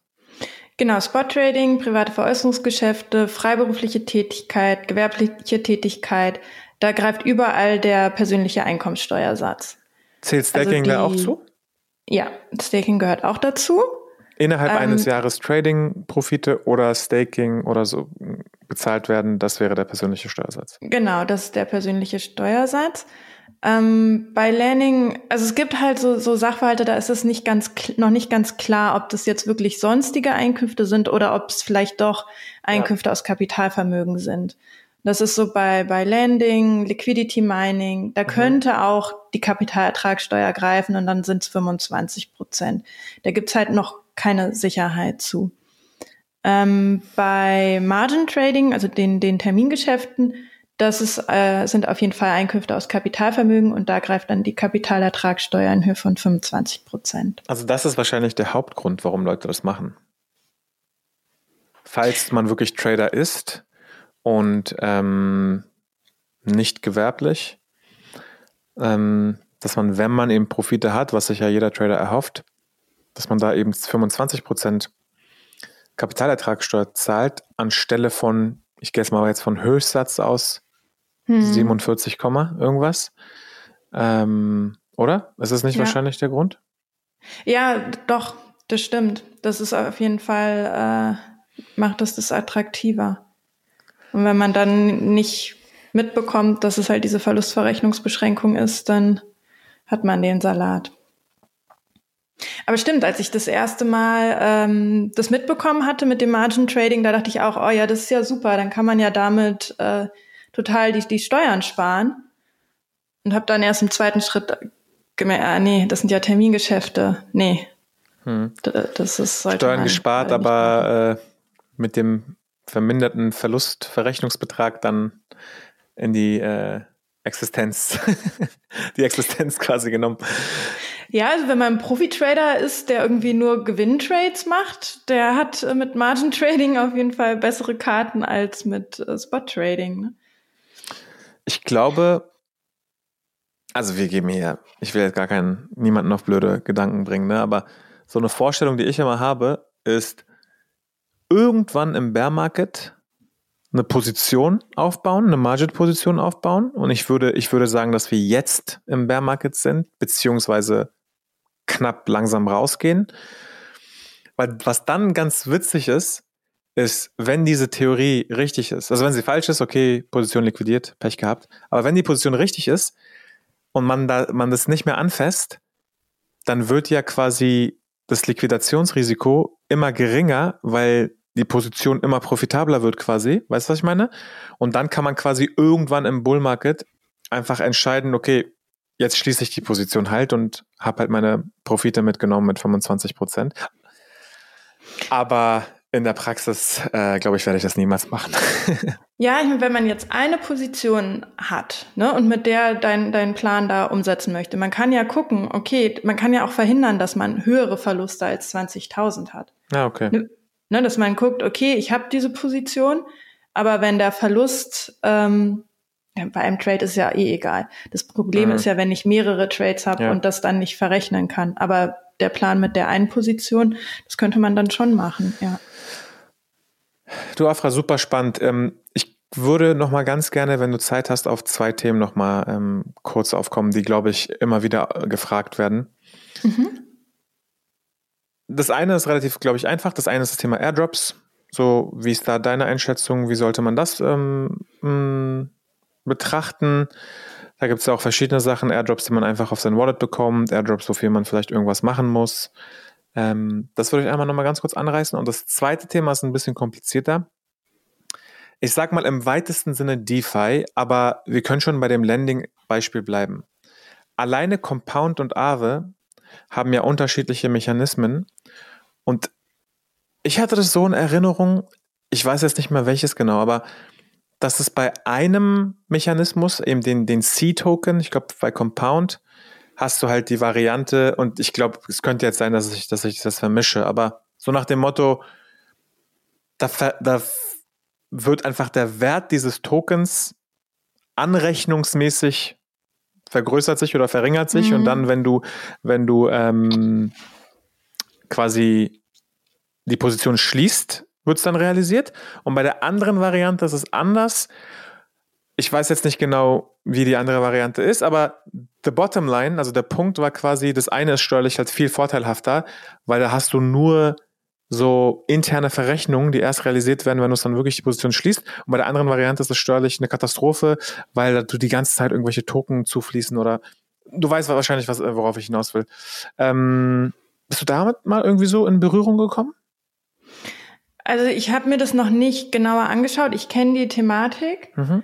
Ähm, das geht genau darum, dass man halt nicht diese laufenden Einkünfte hat, die dann halt immer steuerpflichtig sind, sondern dass ähm, statt dieser laufenden Einkünfte halt der, der Token bei der, wenn man, wie du ja schon gesagt hast, wenn man die Position schließt, halt an sich gewachsen ist mhm. und man dadurch dann den Vermögenszuwachs hat. Ähm, man, ich kann jetzt nicht ad hoc, dafür müsste ich es mir genauer mhm. anschauen, gucken, ähm, okay, was ist jetzt die Ein- oder Auszahlung, sind es Veräußerungen oder nicht? Weil das ist bei diesen Pools auch immer so ein bisschen die Frage, da gibt es verschiedene Meinungen, dass die, also ich finde zum Beispiel, es ist schwierig zu sagen, die Einzahlung in einen Liquidity Pool ist eine Veräußerung, weil an wen veräußere ich denn? Meiner Meinung nach braucht es für ein Veräußerungsgeschäft, oder das ist nicht meine Meinung, es ist grundsätzlich so, bei einer Veräußerung brauche ich zwei Willenserklärungen. Einmal die Willenserklärung des Verkäufers und die Willenserklärung des Käufers. Aber kann mhm. der Pool an eine Willenserklärung haben? Ist das mein Käufer? Und da bin ich aber noch nicht ganz, also ich habe mich damit noch nicht ähm, äh, bis, final beschäftigt, weil es kommen ja dann die Market Maker in den Pool und die nehmen ja die Token und machen damit was. Und vielleicht ist es wirklich eine Veräußerung. Und dann ist die, die Auszahlung aus dem Pool halt auch wieder eine Veräußerung beziehungsweise Anschaffung. Und dann wären das beides äh, steuerliche Sachverhalte. Ähm, genau. Und dann hätte ich halt keine laufenden Einkünfte aus dem Pool, sondern hätte nur diese beiden Veräußerungen und Anschaffungen. Ich glaube, es ging um Governance Token. Und die Frage ist eben, ob man die Governance Token, ob die quasi zufließen nach äh, Schließen der Position oder ob die dauerhaft pro Epoch zum Beispiel ist ja eine ähm, Größe im, im Blockchain-Bereich äh, zufließen. Und bei der Variante, wo die eben ständig zufließen, ist genau wie du gesagt hast, war das eben sehr unvorteilhaft. Ähm, aber ja, das fast nochmal gut zusammen, wie du es gesagt hast. Und das Thema Airdrops, wie schätzt du das ein? Also zu Airdrops wurde ja in dem BMF-Schreiben was gesagt. Ähm, da ist die, die Meinung der Finanzverwaltung, dass ein Airdrop, für den man nichts getan hat, dass der steuerfrei ist. Mhm. Und für Airdrops, die man, für die man aber etwas getan hat, also zum Beispiel ein Tweet oder ähm, man hat Daten zur Verfügung gegeben, dass die äh, steuerpflichtige Einnahmen sind. Und ähm, genau, wenn man jetzt ähm, die, den Airdrop steuerfrei bekommen hat, dann mhm. gibt es auch keine Anschaffung. Dann kann man auch diese Tokens äh, in der Regel äh, wieder steuerfrei verkaufen. Also, du sagst jetzt, ein Tweet würde schon dazu zählen, dass man da irgendwas für gemacht hat. Ja, das w kann schon als Leistung gesehen werden. Also ich kenne zum Beispiel ich will jetzt nicht zu äh, technisch werden, aber mhm. es gibt ja im, bei Ethereum eigentlich so zwei, es gibt, es gibt verschiedene Arten, wie die Distribution von Airdrops äh, stattfinden kann. Die einfachste Art ist einfach, du erhältst einfach Token auf dein Wallet und musst nichts machen, was aber nicht effizient ist für den Verteiler, da er die ganzen Gas-Fees bezahlen muss. Mhm. Stell, dir, stell dir vor, es gibt 100.000 Rezipienten, dann musst du eben 100.000 Mal, auch wenn du es batchen kannst, vereinfacht gesagt, Gasfees bezahlen. Deswegen machen ja viele einen Merkle Tree Drop. Das heißt, sie laden einen Merkle Tree hoch, wo eben der eben verifizieren kann, ob du eligible, also ob du quasi dich dafür qualifizierst, diesen Airdrop zu erhalten. Und dann haben sie eine Webseite, da steht Claim, dann drückst du rauf, dann bist du eben dafür eligible und dann, dann kommen die Token. Also du musst quasi mehr oder weniger auf einen Knopf drücken und eine Transaktion signieren. Wäre das schon was machen? Nee. Das ist äh, meiner Meinung nach nichts machen, weil du hast nicht mehr dafür getan, als den zu bekommen. Also mhm. ähm, was halt technisch notwendig ist, damit er dir zufließen kann. Hm. Okay. Also was machen bezieht sich wirklich außerhalb des Zuflussmechanismus, ja. äh, wie auch immer. Äh, also, also wirklich was externes. Ich tweete jetzt irgendwas, dass ich das Projekt toll finde oder ich muss KYC ausfüllen und ähm, was weiß ich. Ja, bei KYC kann man ja auch schon wieder streiten. Das ja, okay, kann ja stimmt. auch äh, eigentlich nur da, ne? Also alles, was ähm, man dafür leistet, was halt eigentlich auch zu einer Vergütung führen könnte. Aha. Ja, also ähm, Tweeten ist ja Social Media Marketing quasi. Mhm. Da, das ist sozusagen auch interessant für Leute, die Airdrops designen, dass man das irgendwie im Hinterkopf hat. Weil gerade im Kosmos gibt es ja ganz viel, hey, vote bei einem Governance Vote, ähm, erstelle eine LP, ich weiß nicht, ob du dich an Osmosis erinnerst, da musste man fünf, sechs Sachen für machen, unter anderem staken, voten, mhm. Eine LP-Position erstellen und einen Swap machen. Und man hat für jeden Schritt, wenn ich mich richtig erinnere, 20 Prozent seines Airdrops bekommen. Das wäre ja dann ganz klar, da hast du aktiv was für gemacht. Das ist jetzt nicht mehr. Ja, also ähm, meiner Meinung nach ja. Mhm. Das ist alles nicht ganz klar, ne? weil wir, das ist ja, wir haben jetzt ein BFH-Urteil, mehr Urteile gibt's nicht und mhm. das sind alles so Detailfragen. Da gibt's halt noch Rechtsunsicherheit, ne? Aber ähm, meiner Meinung nach war es bei Osmosis so, dass man äh, war es nicht so, dass man die Hälfte so bekommen hat und für irgendwie die andere so, Hälfte ja. musste man Dinge tun? Ja, irgendwie Und ich sowas. glaube, dass die eine Hälfte äh, steuerfrei ist und die andere dann steuerpflichtig. Ja, es ist, es ist, also, ich verstehe das total. Ich muss halt immer schmunzeln. Weil, wie soll ich sagen, so, es fühlt sich einfach komisch an, dass solche Dinger dann das entscheiden, was steuerfrei ist, was nicht steuerfrei, wo, wie viel und so. Weil am Ende des Tages so, du hast die Token ja bekommen, okay, jetzt musst du da dreimal raufklicken. Also, es, es ist total spannend einfach. Es ist total spannend und es ist die Realität. Ähm, aber es ist auch ein bisschen lustig, finde ich. Gerade, also es, ist, es wird, glaube ich, ganz schnell unlustig, wenn man wenn man es dann selber betroffen ist und es falsch macht. Aber es fühlt sich auf jeden Fall, was nicht passt, wird passend gemacht an. So fühlt sich das an. Das wird einfach irgendwie passend gemacht mit irgendwelchen ähm, Gesetzen oder Regelungen, die es halt gibt, die sich ja. in dieser neuen Welt so komisch anfühlen. So, was hat das jetzt damit zu tun? Aber okay, ich nehme es jetzt einfach mal so hin. So ist gerade mein, mein Mental Model. Ja, es ist halt irgendwie im, im Kryptobereich auch so gang und gäbe, ne? dass man irgendwelche Sachen bekommt und dafür muss man quasi kaum was tun. Mhm. Und ähm, das gibt's ja in anderen Bereichen gar nicht so stark und vor allen Dingen nicht mit, mit solchen Werten. Wie Free Money? Es gibt's sonst nicht? ja, aber ich dachte, das ist normal. oder was?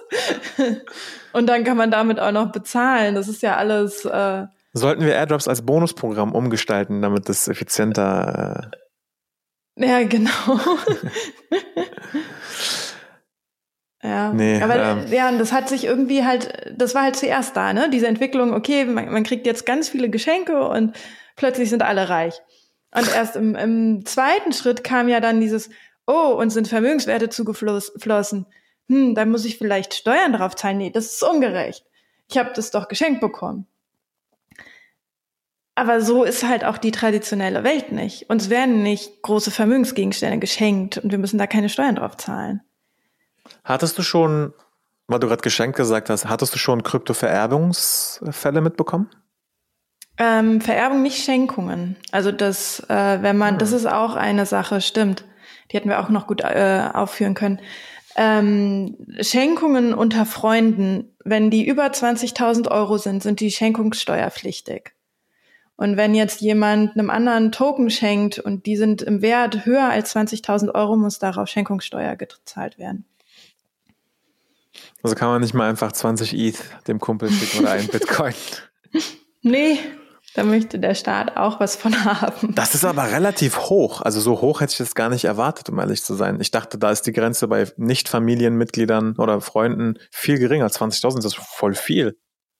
Eigentlich ist es viel, ja. Ja. Also sorry, aber wer schenkt denn seinen Freunden 20.000? Habe ich doch. Also okay, solche Freunde äh, sollte man vielleicht haben, aber das ist ja schon wie das kriegst du nicht 20.000 Euro zum Geburtstag von deinem Nee, so, also unter 100.000 konsidere ich die Leute kein Freund.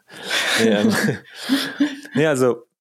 Das ja, das sind halt auch ja. Sachen, die unbewusst passieren. Ne? Das, ne, okay, ganz unbewusst auch nicht. Aber hatte ich, dass Freunde ich glaube, sich halt. Ich glaube, was so der Fall ist, wenn du jetzt irgendwie Kryptogründer bist und dann hast du halt ein Prozent des Netzwerks und dann, weißt du, dann glaube ich, könnte es sein, das sind ja Einzelfälle, wo das dann nicht so viel ist für den und der sagt dann, hier, komm, ist mein, mein Netzwerk, ich habe viel bekommen, ich gebe dir mal 0,0001 Prozent ab. Ähm, aber wie ist es, also es greift quasi die ganz normale Summen, die auch in der, die auch greifen würden, wenn ich mit Euro das verschenke, oder? Oder ist ja, das irgendwas anderes? Genau. Okay. Aber das ist zum Beispiel auch, also das finde ich halt zum Beispiel okay, so das ist einfach zu merken, das macht Sinn, ist nachvollziehbar, ähm, da muss man jetzt nicht irgendwie was anders machen oder so. Ähm, du, wir haben ganz schön viele Themen behandelt. Wir sind jetzt seit anderthalb Stunden unterwegs. Ich glaube, wir müssen so ganz langsam ähm, zusammenfassen und zum Schluss kommen. Aber ich fand es sehr, sehr ähm, aufschlussreich und habe echt viel gelernt. Weiß auf jeden Fall, dass ich die Finger von Margin Trading lassen werde überleg's mir aber zweimal, ob, ob man nicht doch ein bisschen opportunistisch traden könnte mit Bezug auf Verlustverrechnung. Mhm. Also zumindest im Spot-Bereich. Ähm, ansonsten, wo bist du sonst so unterwegs? Wo würde man dich sehen oder finden? Äh, ich bin auf LinkedIn unterwegs und ansonsten bin ich undercover bei mir zu Hause. Sehr gut. ja, am besten LinkedIn. Und sonst, ja, ich bin nicht so viel unterwegs. Dann verlinken wir dich, dann verlinken wir den LinkedIn. Äh, die Plattform, die ich übrigens vor drei Jahren gelöscht habe, die ich nicht mehr habe. Ja, meine ganzen Mandanten sind auch nicht bei LinkedIn. Die sagen dann, hier ist mein Twitter und dann sind da irgendwelche Zero-X-Affenbilder genau. und. Alright. NFTs haben wir auch nicht besprochen, aber das passt. Das ist nochmal ein. Ähm ist eh vorbei, gibt's nicht mehr. Nein, Quatsch. ja, können ja auch noch. Es gibt ja immer noch 100.000 andere Themen. Können auch gerne noch. Ich glaube, glaub, wir müssen nochmal ähm, eine zweite Folge irgendwann machen. Afra, ich danke dir vielmals für die Zeit und für die ganzen äh, Insights. War echt total interessant. Wir machen auf jeden Fall ähm, spätestens zum nächsten Bull Market, wenn sich die, wenn man damit äh, zu dem Zeitpunkt, wo die Probleme entstehen, sich damit beschäftigen sollte. Spätestens dann machen wir noch mal eine Folge, was vielleicht gute Moves wären bezüglich Rücklagenerstellung oder was auch immer. Und ähm, sehr gerne. Perfekt. Das finde ich sehr wichtig. Bin hier in Aufklärungsarbeit. Äh, sehr schön. Dann habt noch einen schönen Tag und wir sehen uns. Ja, vielen Dank. Ich wünsche dir auch einen schönen Tag. Tschüss. Bis dann. Ciao.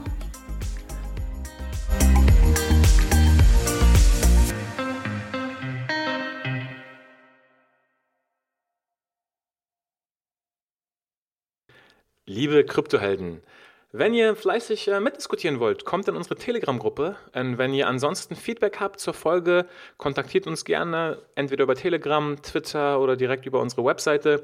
Wir freuen uns auf jeden Fall auf euer Feedback. Bis zum nächsten Mal. Ciao.